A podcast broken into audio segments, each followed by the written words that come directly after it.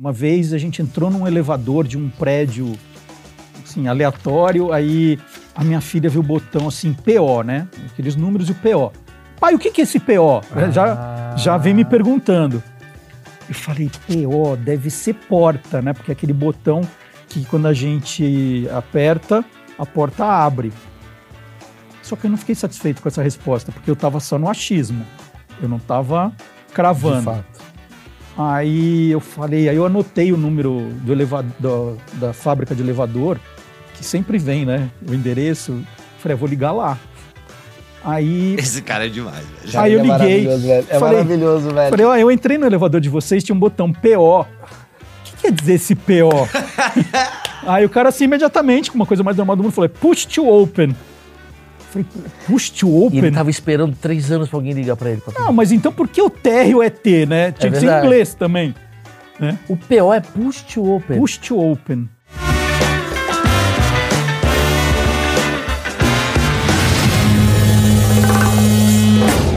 Senhoras e senhores, esse é um dos achismos mais esperados de todos os tempos, porque eu estou aqui com o cara que incentivou esse programa a acontecer. É. Sério isso? Tu não fazia ideia. Você fala isso pra todo mundo? O começo eu falo pra todo mundo. Ah, mas tá. essa parte não. não, o achismo mais esperado de todos os tempos, eu falo pra todos, pra galera olhar e falar assim, pô, então eu quero assistir. Claro.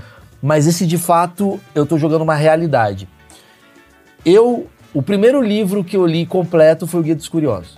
Acho que muita gente já passou por isso que falando para você. Eu não sei se isso daqui é uma coisa tão especial para você, que você é um cara que escreveu é, esse almanaque né, de curiosidades e muita molecada leu nos anos 90 e eu fui um desses moleques. Só que eu virei um ávido colecionador de curiosidades que Vossa Senhoria escrevia. e você lançou o primeiro Guia dos Curiosos, depois o de Esportes, depois as outras edições e eu fui acumulando. O que, que é o Projeto Achismos? O Projeto Achismos, só para te contar. Toda semana eu trago aqui nesse sofá pessoas que não tem nada a ver com a minha vida. Mas assim, pedreiro, é, tem a ver, mas eu não sei como é que é a vida do pedreiro, eu não sei como é que é a vida de uma faxineira, eu não sei como é que é a vida de um deputado federal, eu não sei como é que é a vida, sei lá, eu, do, do, do sei lá, do policial. E aí, o meu projeto é de curiosidades. Eu só fico perguntando as coisas que eu acho que as pessoas têm vontade de perguntar, coisas inúteis, e essas pessoas elas respondem uhum. com muita vontade. E esse projeto hoje, pô, graças a Deus aí, quantos milhões tem já no, no 4 milhões e 300 mil é, inscritos. inscritos. Tem muita gente que tem essa sede por curiosidade que você percebeu nos anos 90. E eu queria começar com essa pergunta. Como que você fez isso? Por que, que você olhou e falou, cara, eu sou muito curioso, eu preciso passar isso para todo mundo? Como é que, da onde veio essa fórmula de sucesso que você não fazia ideia? Bom, na, na verdade foi uma conjunção de fatores. Eu sou jornalista formado e todo jornalista precisa ter um pouquinho do, desse olhar curioso. E eu, na época que eu comecei a ter ideia, trabalhava em revista. E revista é uma coisa complicada, né? Porque você tem que falar de um assunto que já foi explorado por todo mundo. O jornal já deu, a televisão já falou, o rádio então já, já, já mudou de assunto. E a revista tem que chegar de um jeito ainda quente, diferente, né? E aí eu comecei a usar a curiosidade nas minhas reportagens. E então assim, eu fui fazer uma reportagem sobre atendimento bancário. Numa época que não existia home banking, phone banking, né? Você tinha que ir na fila mesmo do banco. Sim. E eu peguei, fui para o centro da cidade, no, lá no, no, coração financeiro de São Paulo, e fui numa agência do Banespa, né? Que hoje já não existe mais, mas era, peguei a maior fila que eu consegui. E eu demorei duas horas e dez minutos para ser atendido. E eu falei, puxa vida, se uma lesma tivesse feito esse percurso, ela ia muito mais rápido, né? Porque fiquei na fila pensando ali o que escrever. Cheguei na redação, fui pesquisar a velocidade de uma lesma tal, e aí eu escrevi a abertura da minha matéria assim. E os meus chefes amaram aquilo. Falou, gente, começaram a mostrar para todo mundo, é assim que se faz revista, né? Aí eu, entusiasmado, falei, cara, vou começar por curiosidade nas minhas reportagens. E num certo domingo, almoçando em família, meu pai estava falando que ele queria, quando tivesse a primeira neta, dar uma coleção de bonequinhos que ele comprou dos Sete Anões numa viagem. Então ia ser para a primeira neta, que não existia ainda na época. É... E aí a gente tentou lembrar o nome dos Sete Anões e não conseguia. Cara, aí começou, né? Aí faltou o Dengoso. Mas em 1994, e é bom que as pessoas entendam que não existia o Google ainda, Sim. onde você encontraria num domingo na hora do Você tá almoço as o nome dos sete anões? Em lugar nenhum. Na enciclopédia. Aí a gente no almoço falou, putz, aquela ninguém lembrava, ninguém... não tinha, na enciclopédia É. era muito difícil achar esse tipo é, de informação. É verdade, é verdade. que a gente tinha, no meu pai tinha lá, conhecer, Sim, a Barça, Barça, até enciclopédia achar. do estudante, mas não tinha esse tipo de informação. E aí, na, na, na- na mesa, a gente falou assim: ah, e quem lembra dos Sete Pecados Capitais? E dos Dez Mandamentos? Ah, e quem foi que ganhou o Oscar de não sei quando? Então, eram informações que você não encontrava em qualquer lugar, né? Aí eu falei, cara, eu estou usando minha- as minhas curiosidades nas minhas reportagens e tem um, um- um campo que ninguém mais explora dos almanaques, né? Os almanaques, eles pararam de circular nos anos 80, assim, eles foram meio largados. Eu falei, vou fazer um almanaque, vou fazer um, um livro assim. E aí comecei a pesquisar em jornais, em revistas, fazendo muita entrevista e fui, fui compilando Peraí, informação. peraí, Eu preciso te interromper. Vai à vontade. Vamos embora. Primeiro, vou te interromper para falar da Insider. Isso daqui eu precisava falar, que a Insider é a patrocinadora do Achismos. Então, graças à Insider, a gente tem o Achismos. A Insider é uma coisa até para você pesquisar. Vamos lá. Roupa com tecnologia. Você não Ah, conhece essa? quero ver ter no Gui isso aí. Quero ver se você tem que fazer uma. A Insider criou né, um modelo maravilhoso que você pega a camiseta, tira da gaveta, ela desamassa no corpo. É. E, Né? e Tem a, a cueca que abraça a bola. Preciso falar da cueca. É uma cueca maravilhosa que ela abraça com um jeito que eu nunca vi. Tem aqui, pode trazer aqui, eu vou dar um presente aqui pro, pro Marcelo. Essa é a cueca ou é a, a camiseta? Não sei se... É, Isso aí é sempre uma surpresa, viu, É Marcelo? uma A gente- surpresa. É um kitzinho da Insider. Camiseta, tem a cueca, tem a calça, que é maravilhosa agora. Que. Bonezinho tem a Mara. bermuda do calor, tem bonezinho, tem a linha feminina e tudo com 12% de desconto no Maurício 12. Foi um Olha cupom de desconto que eu estou te Pô, entregando. me dei bem, hein? Vai, você se deu bem, se deu bem. É porque eu sou muito fã. Ou se a gente fã. somasse todos os teus descontos da Insider da história, a gente já tá aí na casa do milhão, né? Isso daí vai entrar no. Vai entrar, né? Se somasse todos os descontos que o Maurício falou da Insider, Eu, eu tô esperando a roupa tecnologia, aquela que emagrece a gente. é essa daí. Quando a gente Tá chegando, tá coloca chegando. lá, É, chama-se Ozempic essa roupa. Ela achei que você ia falar espartilho. Ela já existe. Eu queria te perguntar que é o seguinte. Tá, legal. Você falou, vou fazer um almanac. Como é que você achava as informações num período que não existia o Google? Porque você foi falando, me dá a impressão que por um, por um detalhezinho você não fundou o Google no Brasil. Era isso, eu estava muito perto de fazer isso. Você fez livros, obrigado. É. Mas você poderia estar hoje recusando essa entrevista. Ou não, né? Eu ia prestigiar as pessoas que trabalham para mim. Pode ser, pode ser. Mas você não. já parou pra pensar nisso? Quando, quando o Google surge, tu olha e fala, cara, eu tive essa ideia lá atrás. Tu já, tu já, já teve essa coisa? É, vamos, vamos dizer que hoje, quando começam a dizer, ah, o- o- os meus filhos falam, ah, meu pai é o Google antes do Google, eu fico feliz. Mas eu, eu comecei pesquisando em é, revistas americanas, em, em livros, eu, eu mergulhei em bibliotecas para procurar coisas e fiz muita entrevista também. Então, por exemplo, eu queria saber a velocidade de uma roda gigante né? Falei, putz, como eu vou conseguir? Aí eu ligava para o Play Center, né? O, o finado Play Center aqui da capital, aí pedia para falar com o engenheiro, ele me atendia. Meu Deus, cara. E aí o cara falava assim, olha, a nossa, a nossa roda gigante é do tipo tal, ela faz lá, 12 km por hora, né? Aí falava, obrigado. Então ficava... eh, eh, Cara, pausa. Eu preciso falar, cara. Deve ser muito engraçado a vida dos caras que recebiam suas ligações. Tem um maluco querendo saber quanto corre uma lesma Não, então, mas aqui no, zoológico. Por que esse cara tá querendo saber Então, mas, disso? mas no zoológico, por exemplo, eu estava escrevendo sobre as tartarugas ninjas. Então, eu estava escrevendo sobre as tartarugas ninjas. Eu falei assim: poxa, as tartarugas comem pizza. Será que tartaruga de verdade come pizza? Aí eu liguei no zoológico de São Paulo. E aí, sabe quando vai passando de uma pessoa para outra, para outra? Eu fui parar no, no presidente do zoológico. Né? Aí ele me atendeu, né? super formal. Porque ninguém sabia essa resposta. E era no tempo que o, a Jovem Pan fazia o boi na linha, todo mundo estava desconfiado. Nossa, ainda tinha. E aí o cara, eu falo assim, eu acho que era é, professor Mário, aqui é o Marcelo, tal, sou jornalista, tô fazendo um livro, Guia dos Curiosos. Eu tô escrevendo sobre as tartarugas ninjas, né? E assim, aquele silêncio, né? É, Eu queria saber, tartaruga come pizza? Aí eu falei, putz, acho que a linha caiu, né? Professor? Aí ele falou assim: olha, se você der, ela come, mas eu não recomendo. Mas eu passava por isso. Eu queria saber o peso de uma mosca, né? Uma mosca. Eu estava escrevendo sobre boxe, até foi o primeiro livro que você leu, Guia dos. Cross Esportes. Que é o peso mosca. É, eu falei assim, poxa, eu vou pôr o peso mosca, que é 40 e poucos quilos, mas eu quero saber o peso de uma mosca de verdade. Eu falei, onde eu acho isso? Aí liguei na Universidade de São Paulo e eu falei, eu queria um especialista em insetos. Aí passaram um professor. Eu não lembro o nome dele agora, desculpe, mas aí ele falou. Eu falei, professor, eu queria saber o peso de uma mosca. Ele falou, que tipo de mosca? Te pegou Né? já. Aí eu falei, ah, não sei, essa doméstica, não sabia o nome. A É que doméstica. tá em casa. Ele falou, ah, não sei. Eu falei, então pode ser qualquer outro tipo, professor. Ele falou, ah, eu também não sei. Até hoje eu não sei porque ele perguntou qual tipo, se ele não sabia não de sabia nenhuma nada. delas. Aí eu falei, ele falou, ah, no nosso tipo de estudo, a gente não, a gente não, não se importa com o peso da mosca. Isso não é um dado importante.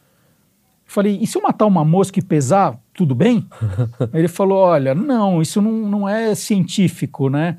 Porque a mosca perde a água muito depressa, você vai ter o peso de uma mosca morta e não de uma mosca. Aí eu falei, putz, vou tentar um- uma fábrica de inseticida para ver se eles sabem. Aí liguei na fábrica do inseticida, aí um químico me atendeu lá, pedi para falar com o químico responsável, ele me atendeu. Eu falei, olha, eu estou fazendo um trabalho assim, eu queria saber se vocês calculam a quantidade de veneno pelo peso dos insetos, para saber o peso de uma mosca. Aí o cara começou a rir, falou, foi meu cunhado que pediu para você me ligar, aquele sacana. Falei, não, eu estou fazendo um trabalho. Ele falou, não, isso é uma fórmula que já vem, não tem nada a ver com o peso da mosca. E teoricamente eu dei uma desistida nisso, né? Eu falei, bom, é uma informação que não vai entrar no livro. E esse livro que eu te trouxe, Maurício, que comemora os 25 anos, é, eu conto essa história e, e eu ganhei de presente do pessoal da Exalc de Piracicaba, quando eles ouviram eu contar, depois de muito tempo, essa história, eles fizeram um, um- um estudo com o peso dos insetos e eles me mandaram e eu publiquei aí. Depois de, 25 anos, você teve essa. Foi o telefonema mais longo de, de resposta que você teve. Mas eles me deram de presente, falaram, "Ah, os- nós, os alunos, vimos você falar sobre isso tal, e nós resolvemos fazer esse trabalho. E aí mandaram de tudo, De né? todas. Pulgão, percevejo. Tem um livro sobre peso de mosca, se você tem quiser uma fazer. página, em, duas páginas inteiras. Maravilhoso. Na média pesa 10 miligramas. Botei no Google. Então, mas é. É. o Google. O Google. E não- ó, eu botei peso de uma mosca. Primeira coisa que aparece, Guia dos Curiosos. É, isso aí. Ô, Marcelo, é, quanto, quanto tempo você demorou para fazer o primeiro livro, o primeiro almanac? Um ano. Um ano. Um ano, mas assim, eu, eu trabalhava de jornalista no horário comercial Sim. e eu fazia isso aos finais de semana, no, à noite, né? Como é Foi- que era o seu processo? Porque assim, porque não é só escrever. Não, você, tinha um, você tinha um estagiário, você tinha Não, alguém. Era não você. tinha ninguém. Fazia eu, eu, assim, na época eu entrava para trabalhar, a gente começava na redação mais ou menos 10 e meia da manhã. Então eu ia né, para a Editora Abril e chegava umas 8 da manhã e ia para o arquivo para ficar pesquisando em recortes de jornais antigos. Né? Aí quando dava 10 e meia, eu falei, bom, o pessoal está começando a chegar. E eu subia Escrevia. e trabalhava. Trabalhava. É. Aí, quando eu chegava em casa, quando não era dia de fechamento, eu já começava a passar né, é, tudo que eu tinha apurado de manhã já e montando as coisas. E na hora do almoço, assim, eu aproveitava para fazer algum telefonema, para fazer alguma entrevista E o, também. e o critério das curiosidades? Tô falando do primeiro livro. São as suas curiosidades? As minhas curiosidades. O que eu não achava em outros livros. Eu falava assim: ah, se tem na Almanac Abril, se tem na Conhecer, se tem na Barça, para que, que eu vou fazer? Porque não é uma curiosidade. Eu quero contar coisas que não estão, né? Que esse era o pensamento, que não estão nos outros livros. Que tipo de coisa? Ah, tinha de tudo. Se você pegar a coleção inteira, é, no Guia dos Curiosos Brasil, por exemplo, eu estava muito acostumado a ver em reportagens, quando falavam em calorias, é, quantas calorias tem um bolo de chocolate, quantas calorias tem um pedaço de pizza, quantas calorias tem um cachorro quente. Mas eu nunca tinha visto quantas calorias tem um é, vatapá, é, caruru, buchada de bode, né? pratos tipicamente brasileiros, não existia em lugar nenhum esse tipo de informação. Aí o que eu fiz? Eu fui para a Faculdade de Nutrição da USP. É, aí eu, eu achei uma professora muito legal, a professora Sônia. Aí eu expliquei para ela o meu problema. Ela falou assim: Olha, nós vamos fazer, que a gente adorou a sua ideia. É, faz o seguinte: eu vou te dar uma lista de compras. Você vai nessas casas que vendem coisas para Locais. nordestinas e tal, e você traz, a gente vai preparar os pratos e fazer a medição para você dentro dos padrões. E lá fui eu, num sábado de manhã, comprei bode, comprei Mentira, cara. tudo que você puder imaginar. É empírico, o teu livro foi empírico. velho. Aí levei tudo para ela e depois ela me, me, me devolveu né, a tabela, super feliz da vida em poder colaborar, tem o crédito deles. E isso, ó, imagina o trabalho que deu para mim e para elas, e isso tem duas páginas num livro que tem 700, né? Então, não, não, não, se dá, às vezes, o devido valor a esse tipo de coisa. Não, por isso que eu tô entrando que nisso. dá, que dá, que deu muito trabalho. E depois eu ainda fui convidado pela Faculdade de Nutrição para ser jurado de um concurso de sobremesas. Maravilhoso. Essa foi a parte boa. Quantos livros você vendeu? O primeiro Guia dos Curiosos vendeu quantos livros? Você tem essa... essa...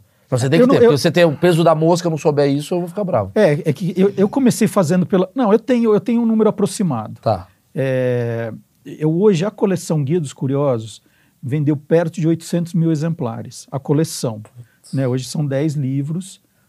É, é um número para o Brasil assim espetacular. eu né? acho muito Você incrível. vendeu 800 mil. É, porque no começo foi uma loucura, né? O Guia dos Curiosos, quando ele foi publicado, ele foi um dos livros mais vendidos daquele ano. Eu lembro. E era pouco perto do que poderia ser o mais vendido nos Estados Unidos, você quer dizer, né? Sim. Tipo, você fala, é o mais vendido. Nossa, estourei, vou ficar bilionário. Não. Não. Você não ficou milionário com o livro. Não fiquei milionário. Como com é que é a vida do escritor de livro? Você que é um cara de sucesso, escreveu um livro que bombou, uma coleção. É, é penoso? Como é que funciona? É, agora a minha curiosidade, assim, como é que é a tua vida? Bom, eu, eu nunca abandonei o jornalismo. Eu nunca, eu nunca vivi só dos livros. Os livros me permitiram viver melhor, né? Sim. Então, de, de ter um bom apartamento, de ter um bom carro, de, de viajar. É um o- dinheiro extra. um dinheiro extra sempre muito bom, mas que não é uma ciência exata. Você pode ganhar muito dinheiro, como pode não ganhar nada. É, Jura? sim, tem livros que vendem muito bem e outros livros que vendem Ah, mais ou menos. Entendi. Então eu nunca abandonei o meu lado jornalista. Achei que em algum momento você parou só pra escrever os não, livros. nunca parei. Que louco. Nunca parei. E o quanto. Você é casado, certo? Sou O casado. quanto é insuportável a vida da sua esposa com você com tanta informação o tempo todo, soltando informações pra ela? Bom, é, é, em casa. É o achismo. Eu acho que você deve É. ser esse cara. que- Você sabia, amor, que o broche, ela, puta que pariu, não interessa o broche. Seu filho está gritando. Não, e- e- é, é o contrário. Na verdade, eu viciei todo mundo, né? Porque criou uma coisa assim em casa que, assim, uma vez a gente entrou num elevador de um prédio, assim, aleatório, aí a minha filha viu o botão assim, PO, né? Aqueles números e o PO. Pai, o que que é esse PO? Ah. Já, já vem me perguntando. Eu falei, PO deve ser porta, né? Porque é aquele botão que quando a gente aperta, a porta abre. Só que eu não fiquei satisfeito com essa resposta, porque eu estava só no achismo. Eu não estava De cravando. fato. Aí eu falei, aí eu anotei o número do elevador, da fábrica de elevador, que sempre vem, né? O endereço. Falei, eu vou ligar lá. Aí Esse cara é demais, velho. Aí eu é liguei, maravilhoso, velho. É falei- maravilhoso, velho. Falei, ó, eu entrei no elevador de vocês, tinha um botão PO. O que quer dizer esse PO? Aí o cara assim, imediatamente, com uma coisa mais normal do mundo, falou, push to open.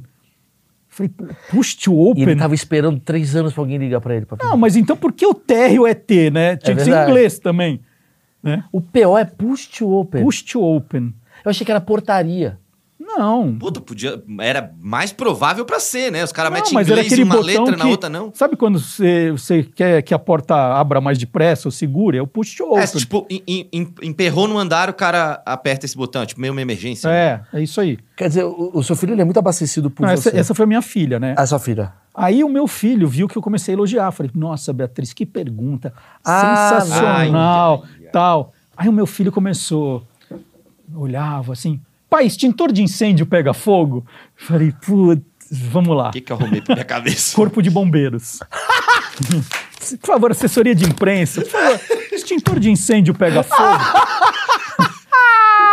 Aí o bombeiro falou, olha, as peças de borracha pegam. E Esse era eu, esse sou eu, né? Você não ficou milionário porque você gastou muito pulso. É, era muito isso. crédito de celular, você não ficou Caraca, milionário. mas mesmo hoje com Google, tudo, tu ainda liga pros lugares pra saber? Então, essa, essa tem uma outra parte muito legal, porque é, eu, eu, eu levei o conteúdo do Guia dos Curiosos pro TikTok, porque os meus filhos insistiram muito. Eu assisto você lá. É, aí tava na pandemia, tava ali, né, com tempo livre, e aí os meus dois mais velhos falaram, né, justamente o do, do PO, a da PO e do, do extintor de incêndio. Pai, começa a fazer uns vídeos pro TikTok e tal. Falei, vamos lá, né? E eu comecei a fazer. E, e, e, a minha ideia foi assim: bom, eu vou pegar alguma coisa que eu tenho em casa e vou contar a história. Então, por exemplo, eu vou pegar a tua. Eu tinha em casa. Eu, eu, nunca fiz dampulheta, mas vamos dizer, eu pegava e falava assim: vou contar a história disso. Então, eu, eu pegava lá uma fita VHS. Eu falava assim: ah, eu vou contar a história da fita VHS. Eu tinha. Eu tinha um carrinho Matchbox, eu contava a história. Eu comecei a fazer isso. E eu nem tinha o aplicativo do TikTok instalado, nunca tinha visto um. E comecei a fazer vídeos e os meus filhos começaram a publicar para mim. E eles me ligavam falando: Nossa, que legal, você já tem 150 inscritos. Nossa, olha, já 200 pessoas te viram, né? Ah, que legal. E eles ali, vai fazendo, vai fazendo. Eu mandava, eles, eles legendavam, eles publicavam, eu nem via, né? Tinha dia que ele falou assim: Ah, deixa eu ver o teu aplicativo para eu ver tal. Aí comecei a fazer e começou a dar certo. Começaram a ver, começaram a comentar. De repente estava com 200 mil seguidores, nem acreditava. Aí falei assim, gente, no Instagram desgraçado lá, eu não passo de 9 mil, eu não consigo tal aquele linkzinho. Né? Eu, eu, vou demorar, mas eu vou chegar na sua não, resposta. Não, não, eu tô, tô, tô adorando. Aí eu falei, ah, quer saber? Eu vou parar de ficar criando conteúdo para o Instagram, porque não me leva a nada. Eu vou pegar os meus vídeos do TikTok, vou colocar aqui também e pronto. Puta, aí de repente eu, eu ia dormir com 9 mil seguidores e acordei com 70 mil. Falei, gente, deu algum pau no Instagram, eles vão me tirar tudo isso daqui a pouco. Aí começou uma loucura de. Quer dizer, o brasileiro ele é curioso, né? Não, aí, aí começou um negócio. E aí, toda vez que eu falava de uma marca, a história de uma marca. Porque se eu falasse a história da caneca, tudo bem. Tá. Mas quando eu falava de uma marca, né? por que, que a Elma Chips chama Elma Chips? Uh, né? Aí eu falei, e eu tinha feito o Guia dos Curiosos Invenções, que tinha a história de marcas. Falei, cara, eu já fiz essa pesquisa, eu já sei as histórias, é muito mais fácil. Eu dou uma atualizada, faço em um minuto, pego o produto e vou fazendo. Isso começou a dar muito certo, muito certo.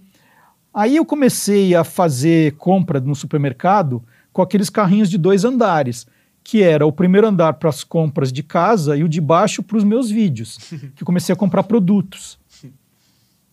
Aí um, um, um, dia, né, eu falei assim, poxa, bolinho Ana Maria.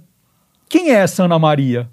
Vou descobrir quem é a Ana Maria, né? Aí eu já tinha pesquisado a história da Puma, sabia o nome do fundador, né? Foi ano 1950. Eu falei, bom, Talvez ele não esteja vivo, mas tem alguém da família. Aí descobri que a Puma tinha sido vendida para um grupo mexicano e os antigos proprietários tinham eles fundaram um outro negócio no ramo de panificação. Aí eu falei, bom, ah, aí eu entrei no site da Puma. É importante esse detalhe, estava dizendo assim, no site oficial da Puma. Os bolinhos Ana Maria foram lançados em 1976 e o nome foi escolhido por ser uma das filhas do fundador. Eu falei, cara, se for uma das filhas do fundador, ela tá viva, né? Fiz a conta. Eu vou entrevistar a Ana Maria. Maravilhoso. Vou entrevistar a Ana Maria, né? Aí liguei na empresa e aí falando com um, falando com o outro, me jogaram para falar com a CEO do grupo, a Ana Paula.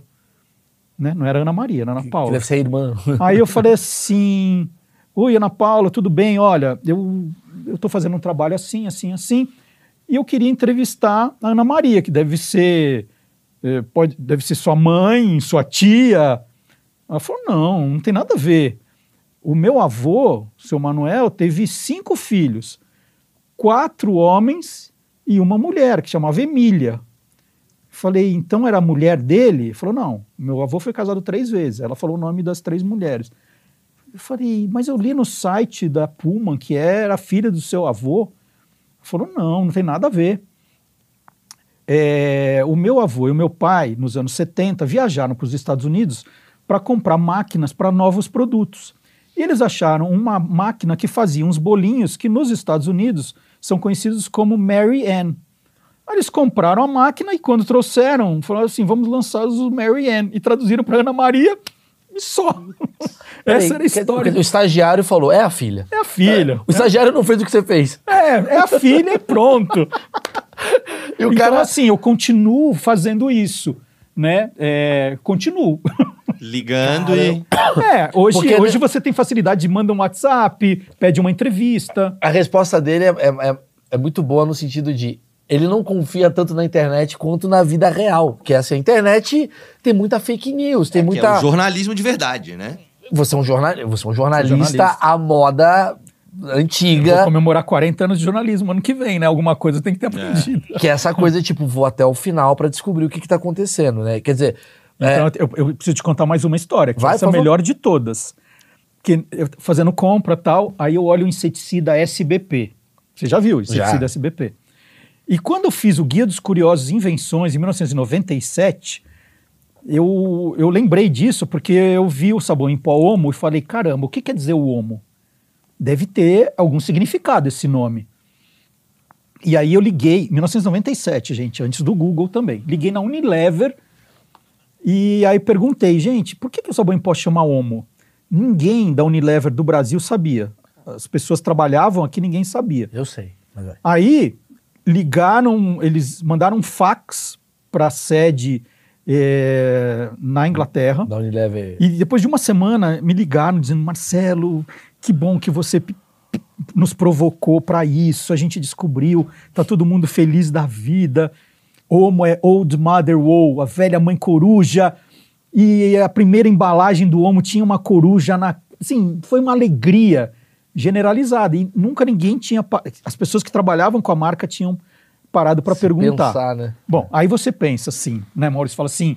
Pô, Marcelo, isso é 1997. Isso não acontece mais, acontece? Você acha? Eu acredito que não. Né? Uma pessoa trabalhar com uma marca e não sabe o que é? Bom, aí compro lá o SBP. Aí falei, bom, SBP que é, deve dizer, deve ser o um nome de alguma coisa.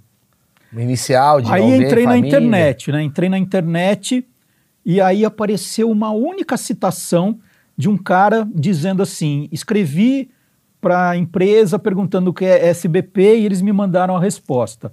SBP significa Sistema Brasileiro de Proteção.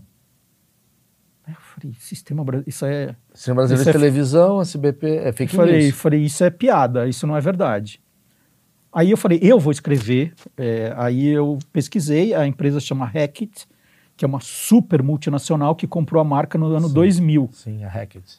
2003, eles têm a marca há 20 anos.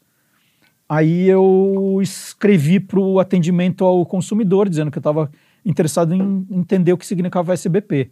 E me responderam imediatamente. Olá, obrigado por ter entrado em contato. Né? É, SBP significa Sistema Brasileiro de Proteção. Eu falei, cara, não pode ser. Aí eu, aí eu falei assim, Caramba, bom... mas é a segunda confirmação que é, tu tinha. Eu falei, é muito louco. Aí eu fiquei procurando naqueles sites de registro de marcas para ver se tinha alguma coisa de sistema brasileiro de proteção. E não tinha. Aí pelo LinkedIn eu entrei em contato com a gerente de marketing, diretora de marketing. E eles foram muito legais comigo, assim, de repente uma equipe me ajudando. E levantaram toda a história, né? O SBP foi criado em 1974 pela Refinações de Milho Brasil, que fazia maisena. O SBP foi o segundo mais, o produto mais vendido. Depois a marca foi vendida em 99 e a Rect comprou em 2003. E falei, tá, mas e o SBP? E o SBP? Aí em determinado momento, aí falaram assim, ó, é Sistema Brasileiro de Proteção. Eu falei, mas tá escrito isso em algum lugar? Eu só queria saber isso. Porque se tiver um documento lá de 1974 Caramba. dizendo, tudo bem. Não, não é. Eu falei, tá bom, então eu vou fazer um vídeo falando que vocês estão me dizendo isso, mas que não existe nada por escrito, ok? Ok. Aí eu conhecendo o, o, o público, sempre tem alguém que sabe as coisas. Eu, puta, eu ia fazer essa pergunta. Sempre tem. Aí eu publiquei um vídeo dizendo, ó, eu entrei em contato com a, com a Rect, que me respondeu que é Sistema Brasileiro de Proteção, eu não achei nada que comprovasse, eles não têm nada por escrito. Eu, eu acho muito estranho. Né? Fiz um vídeo deu mais ou menos umas quatro horas. Um cara de Porto Alegre, chamado Fernando, um cara excelente, que hoje a gente virou amigo, ele me mandou toda a história que em 1914 uma empresa, um farmacêutico americano, eu não lembro o estado, se era no Maine, acho que era no Maine. Um farmacêutico no Maine começou a trabalhar com inseticidas tal, e nos anos 60 ele desenvolveu um inseticida com baixa toxicidade para mamíferos, né? por isso a gente fala terrível só contra os insetos. E aí é, foi um inseticida que revolucionou o mercado, e o nome da empresa desse farmacêutico era o nome dele também, Sidnor Barclay Panic. E as siglas da empresa SBP. Mas você comprovou essa, essa depois? Porque senão pode ser uma fake news não, também. Você vai lá no Instagram não, seu não, aí, aí não. Vai igual o nome do meu pai. Não, aí, aí, não, não, mas o cara não, não é que ele me mandou, ele escreveu. Ah, ele mandou a comprovação. Ele me mandou os documentos. Ah, entendi. entendi. Mesmo assim, eu entrei na internet para ver esse cara existe. Cara, você é, é bom, isso mesmo. Precisa dele para escrever no UOL, mano. Pra escrever no, no UOL, na Folha, no Estadão. Que coisa... Tem gente... Porque assim, hoje é mais fácil você ser contrariado eu te encontro. Quando você escrever um livro, eu tinha que ter um outro Marcelo Duarte daqui para falar, para ligar para você, para falar que essa paciência que a gente não tinha. Alguma coisa que você escreveu foi errada? Que alguém te corrigiu nesses tempos, assim, que falou, cara, por mais que você seja o melhor jornalista do mundo, que tu errou feio. Não foi isso que aconteceu. Ana Maria tá viva, tá Ana aí. Maria, é. na verdade, não é esse boneco. Que, teve alguma. Algum... É, é assim, se a gente. A resposta é sim, tá? Se a gente volta em 95, é, você tinha pouquíssimas fontes para é, checar as informações. Eu podia ir atrás. Eu tomei, eu acho que todos os cuidados que eu podia. É, todos os capítulos do meu livro eu passava para um especialista da área para que ele lesse e me dissesse isso está certo, está errado. Então, assim, eu tomei os cuidados de checagem que eu acho que as pessoas tomam. Agora, a, a pesquisa evoluiu muito, né? Hoje, quando a gente começa é, por exemplo, no Guia dos Coras Invenções, tem, tem umas, uns nomes e umas datas que não batem, que foram me fornecidas pelas próprias empresas. Sim, mas não é você, né? É, mas assim, você fala, puxa, mas hoje eu checo o SBP, por que, que eu não fiz isso antes? Porque era muito mais difícil de... De, de achar de você... o fato ali, né? É, a, a rede social tem um lado maravilhoso, porque sempre tem alguém que, que sabe daquele assunto. Sim. Então, eu já fiz isso em outros vídeos. A história da, da, da cachaça velho barreiro. Cara, eu também fiz um vídeo falando das minhas dúvidas, o que eu sabia, o que eu não sabia. Imediatamente apareceu um colecionador que tinha uma, uma das primeiras garrafas da marca e no rótulo tinha um monte de respostas que eu não tinha achado em lugar nenhum. Ele me mandou a foto. Então todo mundo publicava o sobrenome do cara que criou, mas ninguém dava o nome dele. Quem Aí, era o velho Barreiro? Não, o velho barreiro, aquilo, aquilo lá é o Leonardo da Vinci. Aquela imagem que o cara pegou de um livro que ele gostava e colocou. E aí eu queria saber quem era o cara que escolheu ah, Leonardo sim, da Vinci. Sim, sim, o estudo de mercado do Velho Barreiro que o cara achou no Não, e é tão louco, porque eu escrevi para Velho Barreiro e, e assim, eles confirmaram que era o Leonardo da Vinci. Mas eles erraram de onde veio aquela imagem.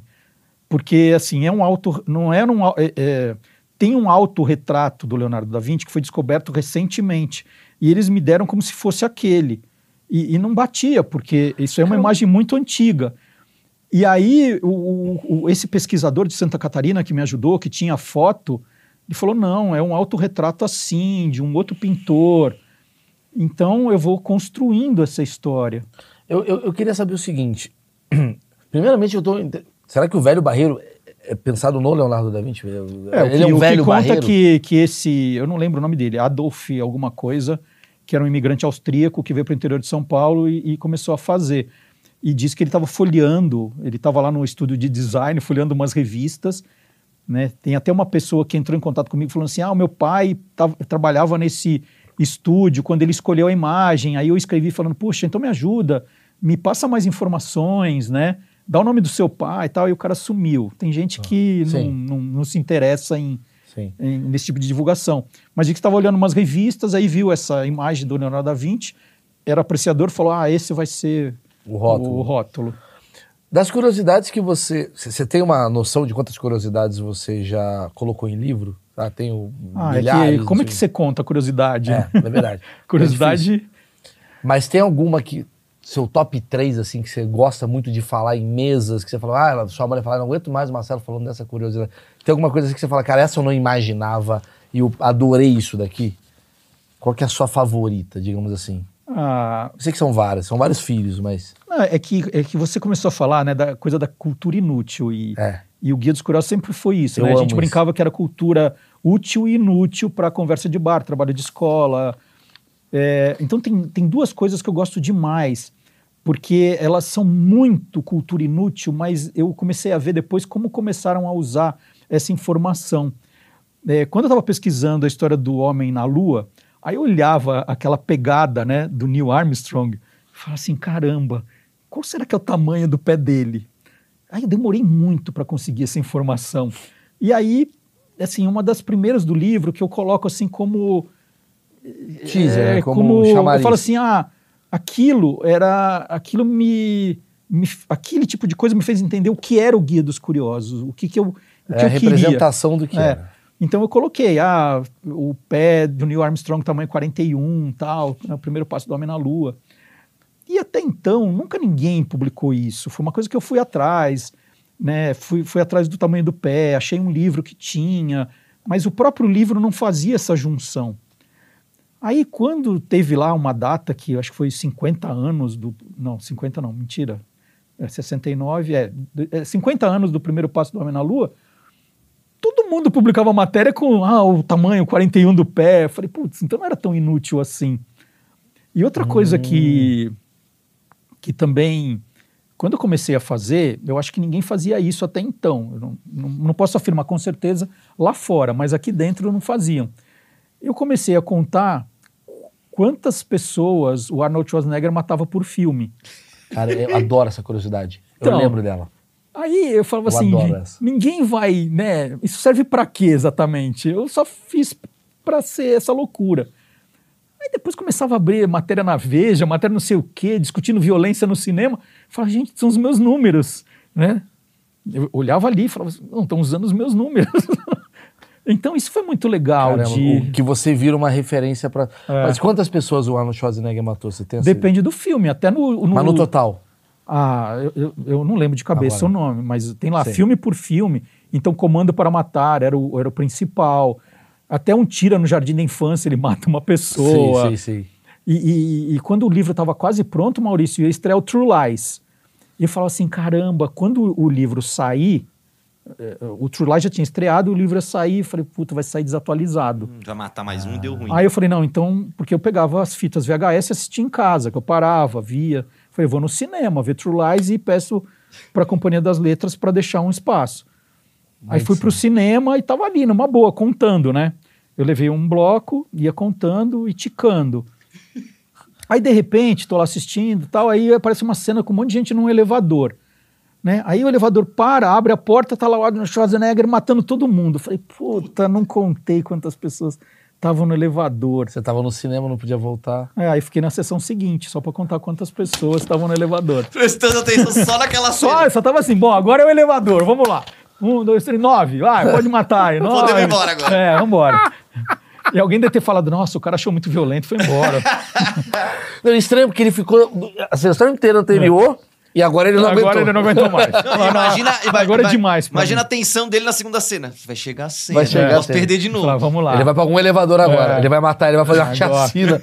Agora. Que, cara, é, é, você tem comportamento de maluco. Total. Você tem comportamento de maluco. Quando eu tava fazendo Guia dos Curiosos Língua Portuguesa, eu levei o, dois dicionários para um hotel fazenda que a gente ia passar uma semana. Então tava todo mundo na piscina, era a época do Código da Vinci, lendo o Código da Vinci, e eu lendo o dicionário Aurélio.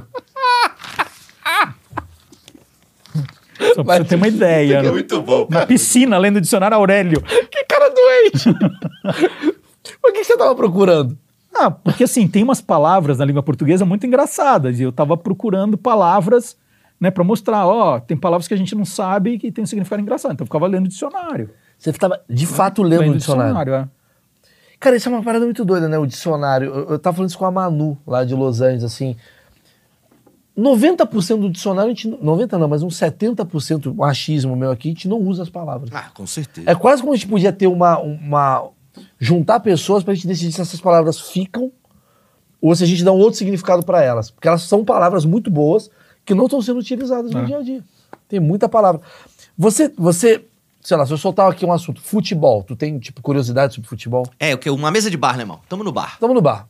Pô, É. vamos de futebol. Pô, porque o Botafogo talvez perca o campeonato, É. hein? E aí, Marcelo, o que, a, que você acha? A minha, a minha preferida, porque eu, eu, eu trabalhei 12 anos na ESPN Brasil, fazendo um programa que era Loucos por Futebol. Uhum. Porra. E contando justamente esse lado maluco do futebol. Eu não, eu não fazia mesa redonda convencional, eu não ficava comentando o jogo, eu ia atrás de histórias engraçadas. E para mim a melhor de todas, que eu tinha lido já e não acreditava, mas fui checar, é que depois da Copa de 70, né, aquela euforia, Brasil tricampeão do mundo, um cidadão hum, no Amazonas, em Manaus, resolveu homenagear o filho recém, assim, homenagear a seleção com o filho recém-nascido.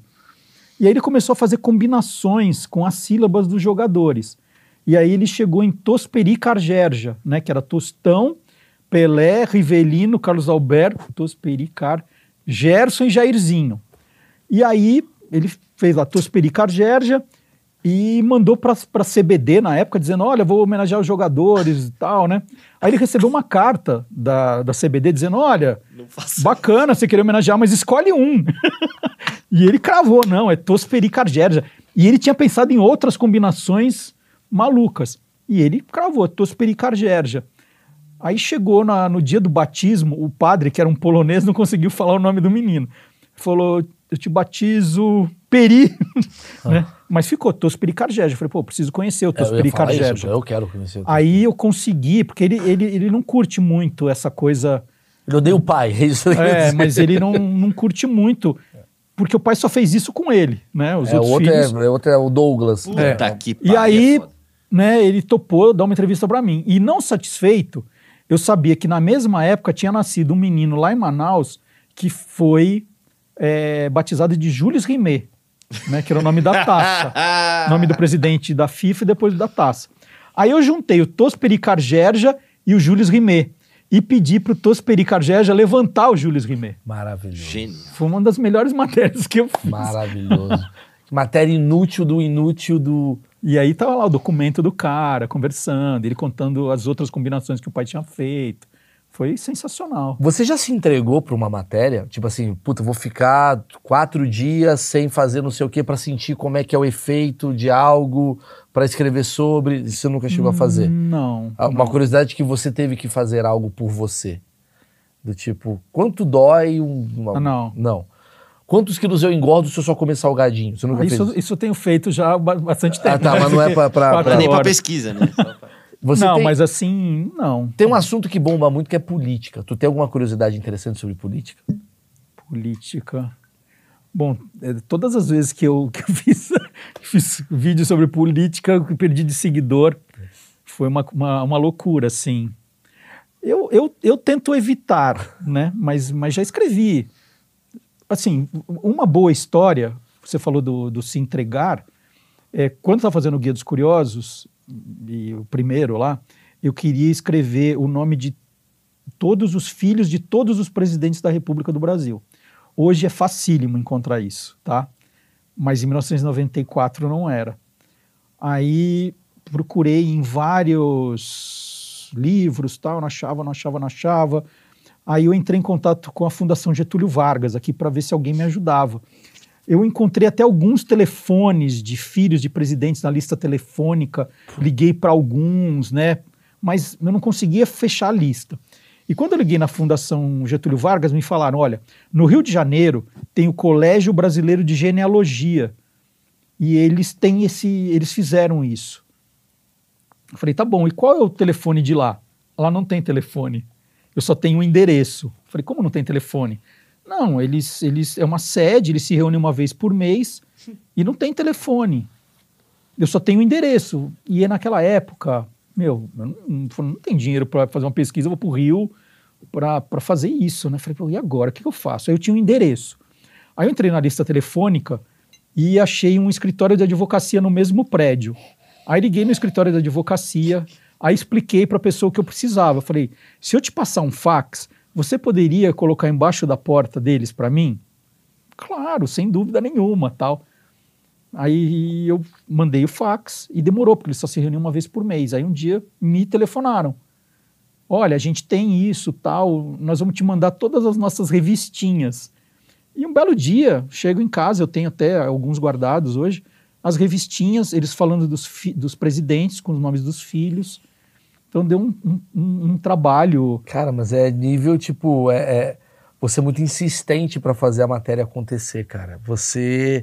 Teve alguma coisa que você tentou buscar muito e você não conseguiu, que você tá até hoje mal? Que foi a sua mosca, mas ainda você não tem resposta ou o Google já tá te salvando hoje? Não, é que tem algumas coisas. E, que não vai estar tá no Google também. Não, não é isso. É que tem coisas que algumas pessoas poderiam ajudar, mas elas não colaboram. Tipo. É assim, eu tava chegando aqui para gravar com você, e aí tocou no rádio aquela música Gostava Tanto de Você, né? no, no, do Tim Maia. E essa é uma história muito legal, porque há 10 anos, né, e isso é um negócio que vai e volta, é, essa notícia assim, ah, quando falam dessa música, falam assim, ah, o Tim Maia fez, o, o Edson Trindade, que é o autor da, da, letra, da, é, da letra e da música, ele fez por causa de uma filha de 14 anos que morreu num acidente. Né? Essa era a história que se falava. Popular. É, todo mundo falava dessa história. Aí eu né, ouvia a música, gostava tal, e aí eu comecei a ler a biografia do Erasmo Carlos. Aí estou lendo a biografia do Erasmo Carlos, de repente estou lendo, e ele conta a história dessa música. E é a história que o Edson Trindade uma vez sumiu e voltou depois falando ah, que ia se matar por causa do, de uma namorada, que no livro chamam de Meire, né? Ah, por causa da Meire e tal, e que ele nessa época compôs num papel de pão a história tal, né? E tá lá toda a historinha da música. Aí falei, bom, vou fazer um post dizendo que contam essa versão e o, o, o Erasmo, que conhecia o Edson, eles eram parceiros, disse que a história é outra. E começaram a aparecer comentários no meu post né? Ah, eu sou a nora do Trindade, é verdade isso, era para. Mas não é Meire, é Mari. E aí começou uma, uma, uma loucura de gente comentando, né? E falou assim: bom, agora eu preciso tentar ver o que é verdade e o que é mentira. Então comecei a escrever para pra, as pessoas, para ver se era verdade, se, se elas estavam se identificando de verdade, se é nora, se não é, o que sabia. E aí, depois de oito anos, isso foi em 2013, em 2021 a, uma outra compositora que era parceira do Edson Trindade, a Cleonice, ela publica lá. Sim, ela colocou no, nos comentários. Quem quiser entrar no meu no Guia dos Curiosos vai ver. Ela colocou assim: não era para filha mesmo e nem para essa tal de, de Mari. Só eu sei para quem foi essa canção, não sei o quê. Eu falei, bom, Cleonice, conversa comigo, né? Aí escrevi para Cleonice, pedi entrevista tal, e ela nunca me, nunca me atendeu, não nunca. Então, é assim, se a história não é essa, quem sabe não conta, cara, é complicado, né? Peraí, gostava tanto de você a música, né? É. Quem sabe essa resposta? Pronto, eu joguei aqui, vai que tá aqui é. alguém, porque o Tim Maia não vai poder responder. Não, o Tim Maia não, o Edson também não. Então, a gente então precisa saber de quem é essa resposta. Não, então. Mas quiser é, inventar aqui embaixo. A, a, a Cleonice deixa entender que ela pode ser a personagem. Né? Sim. Porque depois Só é, eu parece sei. que ela, é, o Edson morou com ela um tempo. Então, ah, mas, aí, mas ela mas quer acreditar nisso também. É, então aí Aí, assim. Pô, eu adoro essas histórias de, de, de. música. Tem muito a ver com o Guia dos Curiosos, essas coisas que a gente tá agora fazendo mais. Tem bastante documentário na, na Globoplay também de, de grandes figuras brasileiras. Hum. Eu, eu acho, por exemplo, tem pouca coisa, por exemplo, de um Raul Seixas da vida, que também é um cara muito curioso, né? E essas histórias são interessantes de, de, de, de, de do passado, nos 80 e tal. É. Você é. tem uma ideia de fazer alguma coisa nesse sentido? História de guia de artista, coisa ah, que a gente não conhece? Do, guia... Isso é legal, ah, hein, cara? Guia dos Curiosos, da onde vem as letras, da é. onde vem as músicas. Não, é, é, assim, o Guia dos Curiosos, é, qualquer tema da margem é você fazer. Qualquer tema mesmo? Que as pessoas me pedem, cinema, música, ah. É, de tudo, esportes americanos, né, vão, vão pedindo. Então, assim, dá para fazer, são todas histórias muito legais.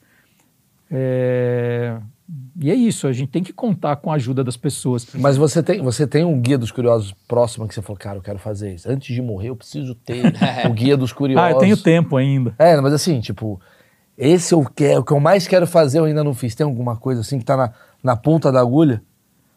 Ah, eu, eu, gosto demais de cinema, né? Então era. Eu, eu, eu fico falando assim, puxa, eu me devo um guia dos curiosos cinema, que era uma coisa que eu gostaria de fazer.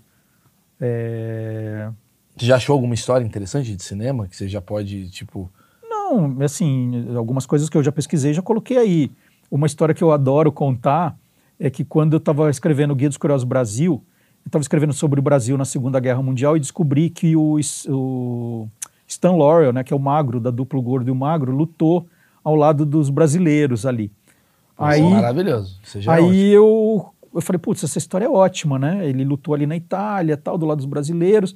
Aí eu falei assim, meu, vou colocar qual é o peso do gordo e do magro. Vou pôr uma curiosidade assim, né? Tô falando dele e põe assim, ah, sabe qual é o peso do gordo e do magro? Aí comecei a pesquisar, isso também lá atrás. Todo lugar eu achava o peso do gordo. Todo lugar. Ah. O gordo, o peso do gordo. Ninguém fala em peso de magro. Ninguém tá nem aí para peso de magro. Eu demorei também muitos anos para encontrar uma biografia do Stan Laurel. Aí tava lá quanto ele pesava, mais ou menos na mesma época que eu tinha o do Oliver Hard, aí eu publiquei. Então são essas historinhas assim que são, são legais. Sim, são curiosidades da curiosidade, é. né? Porque o, o, assim, o que o Guia dos Curiosos tinha de melhor, que era assim, ah, eu vou colocar curiosidades que você não acha facilmente em outros lugares. Hoje, o Google ele resolve grande parte.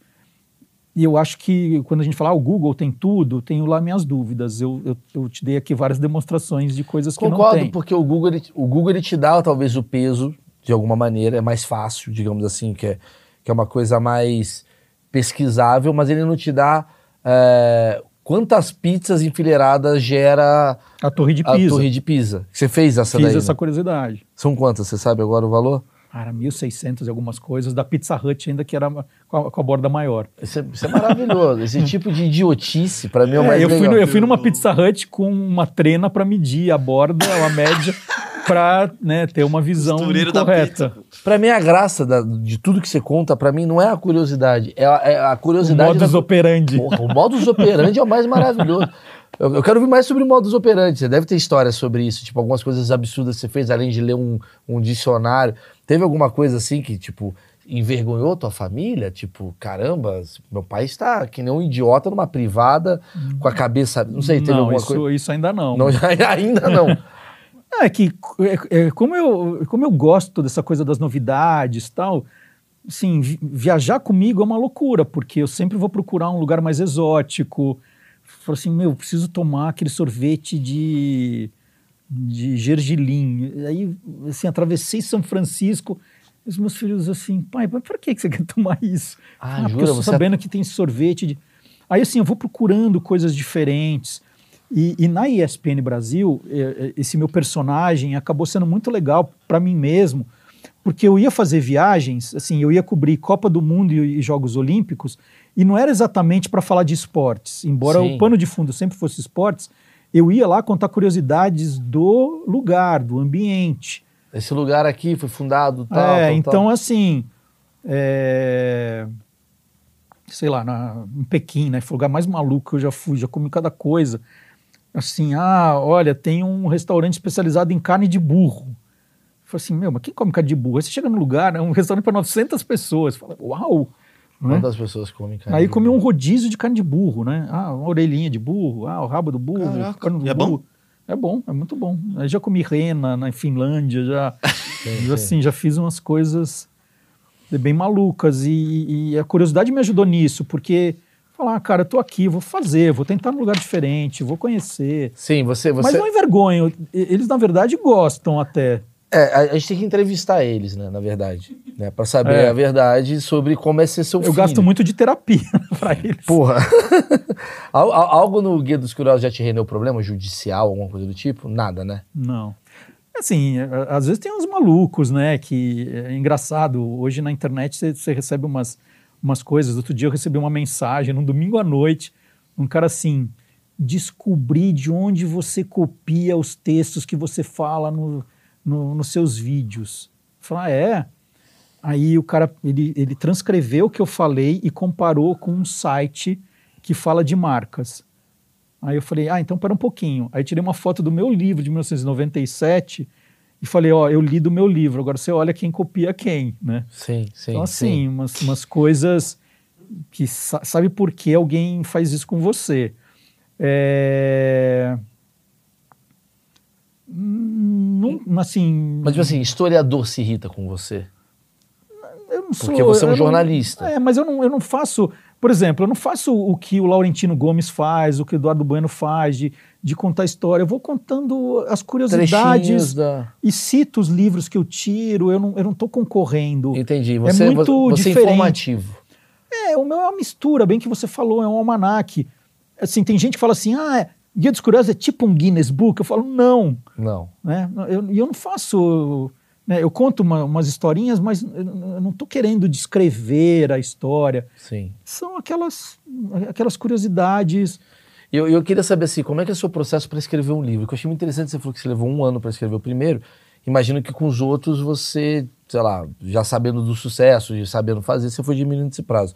Como é que você cria essa editoria de um livro? Quero começar um livro. Como é que você faz? Eu primeiro penso nos tópicos, né? Quais são os capítulos? Os livros geralmente tinham 20 capítulos né? Foi um padrão que a gente criou no começo. Aí eu penso nos temas, o que vai ter cada um, e começo a me fazer as perguntas. É como se eu estivesse fazendo uma reunião de pauta comigo mesmo. Bom, o que, que pode ter nesse livro? Ah, no Guia dos Curiosos Brasil, ah, quero fazer um sobre eh, um capítulo sobre comidas brasileiras, quero fazer um, vai ter histórias, vai ter folclore, e aí eu vou pensando no que cabe e começo a pesquisar. É, naquele tempo era mais fácil saber o que não existia, né? Hoje Hoje é, é mais delicado você achar um tema que pode ser ainda é, diferente. E aí eu ia pesquisando, aí tinha coisa no, no meio do caminho, falar, ah, isso aqui é muito comum, qualquer livro tem, aí tirava, né? Porque você vai avançando na pesquisa, você vai, você vai descobrindo coisas melhores, Sim. coisas que já não são tão interessantes. E aí eu ia montando, era um grande quebra-cabeça, porque tinha que ter uma lógica, né, meio cronológica ou não ia colocando. E o critério era isso, o que, que, me surpreende, o que eu acho que as pessoas vão gostar, eu ia colocando. Você se tornou mais curioso por causa disso? Ou é você aí, sempre foi é, esse cara curioso? Eu acho que eu, eu fui, mas eu era muito tímido, Maurício. Era, um, era uma pessoa assim que eu. Introspectiva? É, eu era muito observador, ouvia muito, falava muito pouco. Eu tenho, por exemplo, uma marca que tem muita gente que acha que é mentira, mas é verdade eu devo ser a única pessoa que foi no programa Roda Viva e não, entre... e não fez uma pergunta. tá aí uma curiosidade. Maravilhoso. Porque eu não conseguia. Porque hoje, hoje o apresentador, ele começa e fala assim, agora é a sua vez, é a sua vez. Quando eu fui, era batalha. Era aquela arena. Vai! Né? Você não deixava o cara terminar a pergunta, você já... Né? Porque, né? E eu nunca tinha feito televisão na vida né? Eu tinha ótimas perguntas para fazer. Era para quem? Para o Carlos Miguel Aidar, que na época era presidente do São Paulo. Eu tinha acabado de fazer uma capa da Veja São Paulo com ele. Você, trabalhou na Placar, não foi? Trabalhei na Placar. Eu lembro disso, é. Então era uma pessoa que eu conhecia, que eu tinha acabado de decupar a vida dele toda, né? Então estava tranquilo, eu tinha ótimas perguntas. Mas eu sempre fui muito educado. Você está fazendo uma pergunta, eu espero você terminar a, uh, terminar a resposta. Aí eu, eu ia ameaçar, o cara já no meio da ele, Acabou o programa. Aí, bom, intervalo, aí o apresentador falou, Marcelo, vamos lá, hein? Eu falei, ah, tudo pronto. Eu não consegui, eu terminei o programa sem fazer então, uma única então, pergunta. Então, para finalizar, faça a sua pergunta pro Aidar agora. Qual a pergunta que você queria fazer que você não conseguiu fazer naquele dia, você faz agora? Eu posso fazer uma pergunta também para terminar? Eu tenho uma pergunta. Deixa só ele responder tá. essa daqui. Qual a pergunta que você deve ter feito que em anos né? É, é, o seu novo peso mosca, eu tô te ajudando. Qual é a pergunta que você queria ter feito pro Aidar? Talvez a família responda, não sei. Não, ele tá vivo. Não, não, mas não sei. É, eu, eu, não conheço. Sei lá. Bom, é, faz muito tempo, eu não lembro exatamente qual pergunta que eu faria na, na, naquela época pro, pro Carlos Miguel Aidar. Hum, eu nem sou São Paulino também, né? É, não sei. Pergunta difícil não, essa, Maurício. agora você vai ter que pensar numa pergunta é. pro sei lá. O Carlos o, Miguel Aidar. Carlos, o Carlos Miguel Aidar. Vai ter uma pergunta que ele levou anos para fazer, ele não conseguiu fazer. Ele tá pensando agora, rapidamente. É, porque eu, eu tô tentando lembrar da época. Mas ali... o importante é ele responder ou a família respondeu. Ó, papai tá cansado, não quer responder. Alguma coisa do tipo, mas a pergunta. Não, mas assim, o Carlos Miguel é um cara que eu, que eu, que eu me dou super bem, já encontrei outras vezes. Eu, eu, gostaria de saber se ele percebeu que eu não fiz nenhuma pergunta lá para é ele. Ótima, ótima, ótima pergunta. Ótima, ótima. Carlos Miguel Aidar, por favor, responda direito de resposta. Se você sentiu falta. Você sentiu é, falta é, dessa pergunta. Sentiu falta da minha pergunta. Porque às é vezes boa. ele tá anos pensando. Será que ele não perguntou porque ele tá, ele tá pensando coisas de você também? É. Ele foi com a minha cara? É. Será que esse cara ele é. ele odeia o meu trabalho a ponto de não me perguntar? Não, né, não sei. Faz a pergunta aí, você. Eu queria saber o seguinte: a gente falou muito do, do, do, teu trabalho e sempre você falou antes do Google. Muitas vezes você citou aqui, né? Antes do Google. Hoje, com o Google, com tudo. Qual o guia dos curiosos você faria hoje? Do tipo, qual assunto? Qual a curiosidade que a gente não tem hoje abrangente aí na internet que você, você, você focaria? É... Por causa do Google, é... é assim, o Guia dos Curiosos acabou deixando em segundo plano uma coisa muito bacana que eu faço desde a mesma época. Eu lancei o Guia dos Curiosos em 95 e em 96 eu publiquei o meu primeiro romance juvenil pela coleção Vagalume, que completou 50 anos esse ano. E paralelamente ao Guia dos Curiosos, eu fui escrevendo romances juvenis que eu acho que foram sempre muito legais. E, e, e, e, o Guia dos Curiosos acabou apagando o meu lado de autor de ah. ficção. Eu publiquei cinco livros na coleção Vagalume, que era uma coisa assim que era o sonho de todo autor. Mas você manda não, você ter feito Guia dos Curiosos Juventude. Ah, Aí então, é o então. livro. E eu continuei fazendo, né? Hoje eu, eu continuo. Eu tenho 13 romances juvenis publicados, aliás, tem dois para sair ainda esse ano. E, e, e, o Guia dos Curiosos não deixa os outros aparecerem. Assim, quando eu vou em eventos de, de feiras de livros, é para falar do Guia dos Curiosos. E eu gosto tanto da minha literatura. Então, hoje, eu, como o, o Google acaba hoje resolvendo a questão de um monte de gente, ah. é, eu deixei um pouco o Guia dos Curiosos em segundo plano. É, um, é uma marca que eu adoro, os vídeos que eu estou fazendo, eu acho que satisfazem o, o, público que eu já tenho e o que não me conhece ainda. As redes sociais tem muita gente que não, não tem ideia do que é o Guia dos Curiosos, está me conhecendo agora. Isso é bom também. É, mas o que eu hoje estou me dedicando é fazer é ficção, que eu acho que foi uma, uma coisa da minha carreira que, que para mim é tão importante, né? É, eu, eu, eu, gosto demais do que eu fiz que eu falo assim, não, acho que agora está na, na hora do Guia dos Curiosos virar o, o coadjuvante e essa literatura ganhar um pouco... Eu queria que as pessoas me conhecessem também pelos textos juvenis então, que eu faço. Então vou fazer o seguinte, a gente está apagando essa entrevista.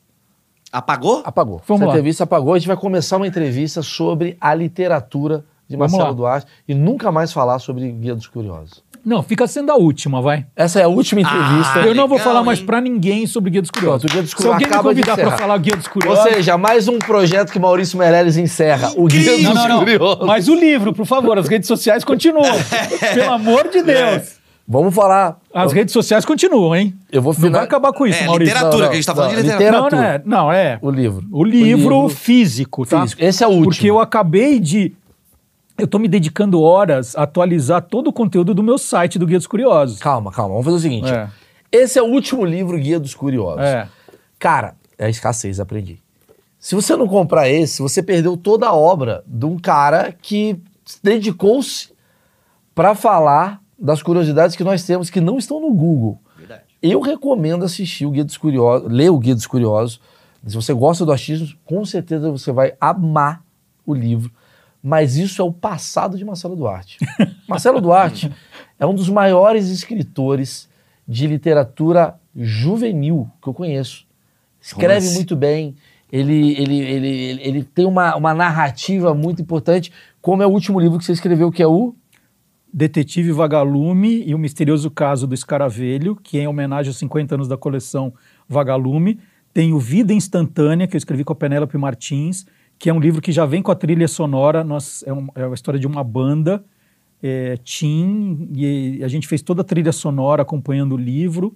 Agora, o campeão de vendas, é o Esquadrão Curioso Caçadores de Fake News. Aí você meteu um curioso, Porra, aí você caga aí tudo. Tu foi, aí Porra, tu beitou, mas, eu, mas peraí, eu Essa não falei transição... que eu ia. Eu não falei que eu, que eu ia deixar de ser o curioso. É. tem gente que não sabe nem meu nome, me chama de curioso na rua. Entendi. O curioso, sou eu. Mas eu acho que você, você tá fazendo uma. Você tá desmamando o Guia dos Curiosos. Então, não, assim, eu só tô mudando assim. É. Ó. Eu não falei que ia acabar com o Guia dos Curiosos, eu falei que ele passa a ser coadjuvante. Coadjuvante. Maurício, por favor. Vamos lá. Então, o próximo livro vem aí o Jovem Curioso, o livro novo de Marcelo Duarte, que é uma trama sobre um menino muito curioso. No, na década de 80? Da ah. década de 80, que ficava usando trena para medir pizza. É uma história é. incrível. Mas você está brincando, mas a minha mulher fala há muito tempo, falou assim, você tem que criar o livro, uma série, a Escola dos Curiosos. Isso vai, isso vai render. Ela fica falando isso. Posso falar, bicho? Se tu pega a tua vida e transforma em livro de uma forma um pouco mais lúdica, eu acho que é sucesso. Então vem aí o Jovem Curioso ou a Escola dos Curiosos. Putz, estourei. Tá? Não quero ganhar dinheiro, não. Só quero ajudar as pessoas que eu gosto. Ah, vai, Jesus Cristo. Quer ganhar dinheiro pra caralho, pô. Eu e Jesus, ó, tamo lá em cima. É, tá Já passei de. tô com 39. É, chupa. que chupa, velho. É, não. Eu... Chupa de outra Achei forma. que era pra comemorar. Desculpa. Destru...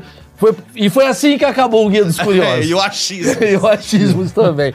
Marcelo, muito obrigado, cara. É, uma, é um prazerzaço, cara. Tu é um cara brilhante. Eu acho que dá pra ver que você é um jornalista muito empenhado e um cara muito criativo, cara. Porque você, você incentivou muita gente que hoje faz coisas baseadas em curiosidade, que é o meu caso, que é o seu lado ruim, que você me jogou no mundo.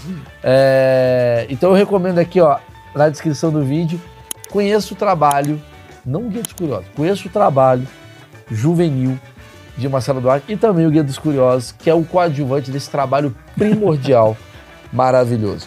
Mas o Guia dos Curiosos, leia, porque ele é muito legal. E assista também. Assista, sim, vai, no, vai no TikTok. Ouça. E em breve vem aí a dancinha de Marcelo Duarte no TikTok. É a dancinha curiosa. Porque ele começa... Quando chegar em um milhão eu vou fazer. Puta, Demora. O cara já tá muito. Demora. O cara já tá com os gatilhos de jovem. Chegar um milhão, demora. pinta o cabelo. O cara tem que pintar o cabelo. Demora, demora. é bom falar isso. E, ó, né? deixa, eu, deixa eu falar, Maurício. Eu, eu recebo vários convites para participar de podcasts, mas lá em casa é o seguinte: quando eu recebo, eu reúno a família e falo assim: ó, recebi tal convite.